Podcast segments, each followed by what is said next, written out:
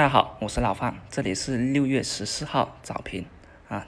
昨天的身体已经恢复的不错啊，我觉得我看的那个医生很神奇呀，就给我开了一剂药，吃一天的，睡上一觉，身体就恢复的差差不多了啊，也是感觉到神医的魅力所在，就好比我们股票一样啊，总有些大神对吧，在逆市中，在熊市中。都能够去强反弹，去逆势走强的。当然，这也是需要什么？需要丰富的经验，需要严格的操作风格，对吧？那说回大盘，呃，昨天呢，上证指数啊回踩二十天均线，然后呢能够拉红，这算是一个不错的走势。同时呢，热点得到扩散，前期弱势中炒作的啊种业。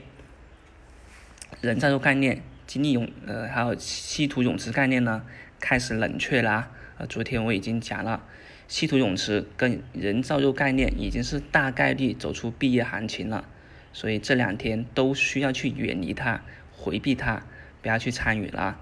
同时也不要看到今天回调啊，就去想博弈它一番。像今天早盘已经是继续回调中，其实最明显的啊，就是看银河磁体了。银河磁体还集合竞价的时候一度高开，对吧？高开以后迅速的砸盘，这是什么？这是很标准的高开吸引眼球，然后去出货的一种动作。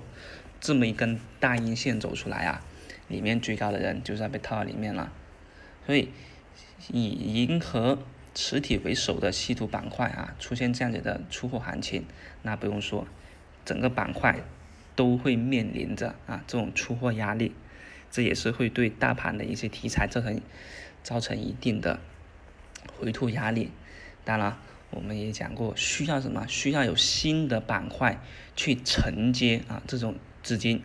比如说你的获利盘在银河磁体里面出来了，对吧？在稀土板块里面出来了，对吧？那怎么办？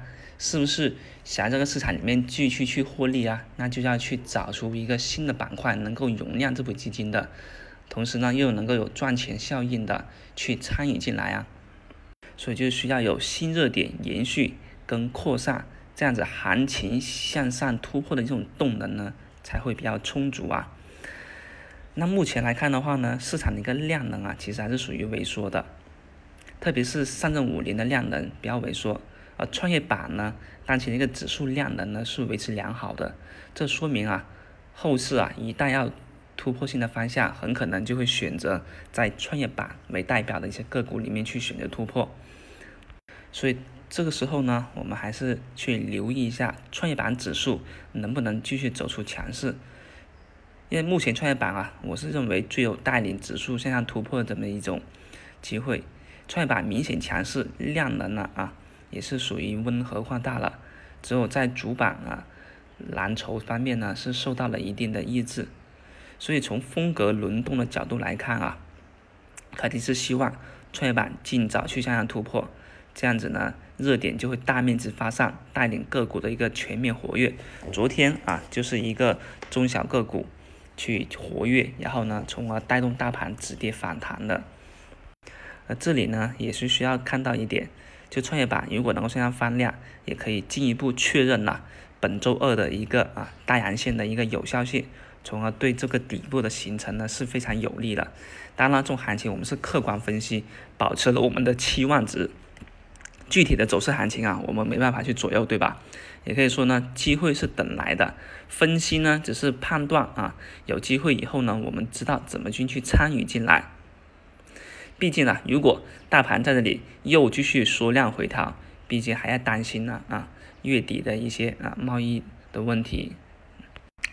那继续缩量回调，甚至于啊吞噬周二大阳线的一个实体，那只能说市场还是太弱，对吧？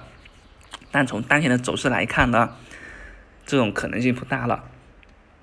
当前的盘面呢，还是可以看到缩量震荡后，在这震荡后呢，热点是没有明显下降的，市场还没有冷却到啊，没有冷却到没有希望突破，所以呢，在日常的在这个市场的一个热度数据呀。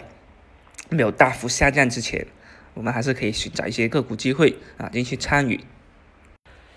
从大盘的一个走势来看呢，啊啊，老范认为呢，其实对于这种防御性的板块，也就是食品类的，也走的比较强的。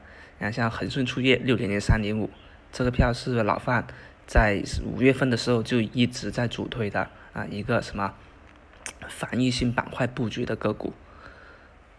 一个就恒顺醋业，一个就是绝味食品六零三五幺七啊啊，这在五月份的时候，啊，如果是老范的粉丝们啊，听众朋友们都还是一定会记得的。这几个个股呢，都是属于防御性个股，走势是非常稳健的，但是可以作为啊我们仓位分散风险的一个布局的个股。这些短线的题材呢，啊，昨天反弹一波，弱势反弹一波的那个氢燃料电池呢，啊，今天回调。那这个回调以后呢，我们觉得呢，也是属于短线的反弹，没有具有持续性。那还要等待什么？等待大盘的一个调整以后，我们要去低吸啊，也就是不适合追高的个股行情了。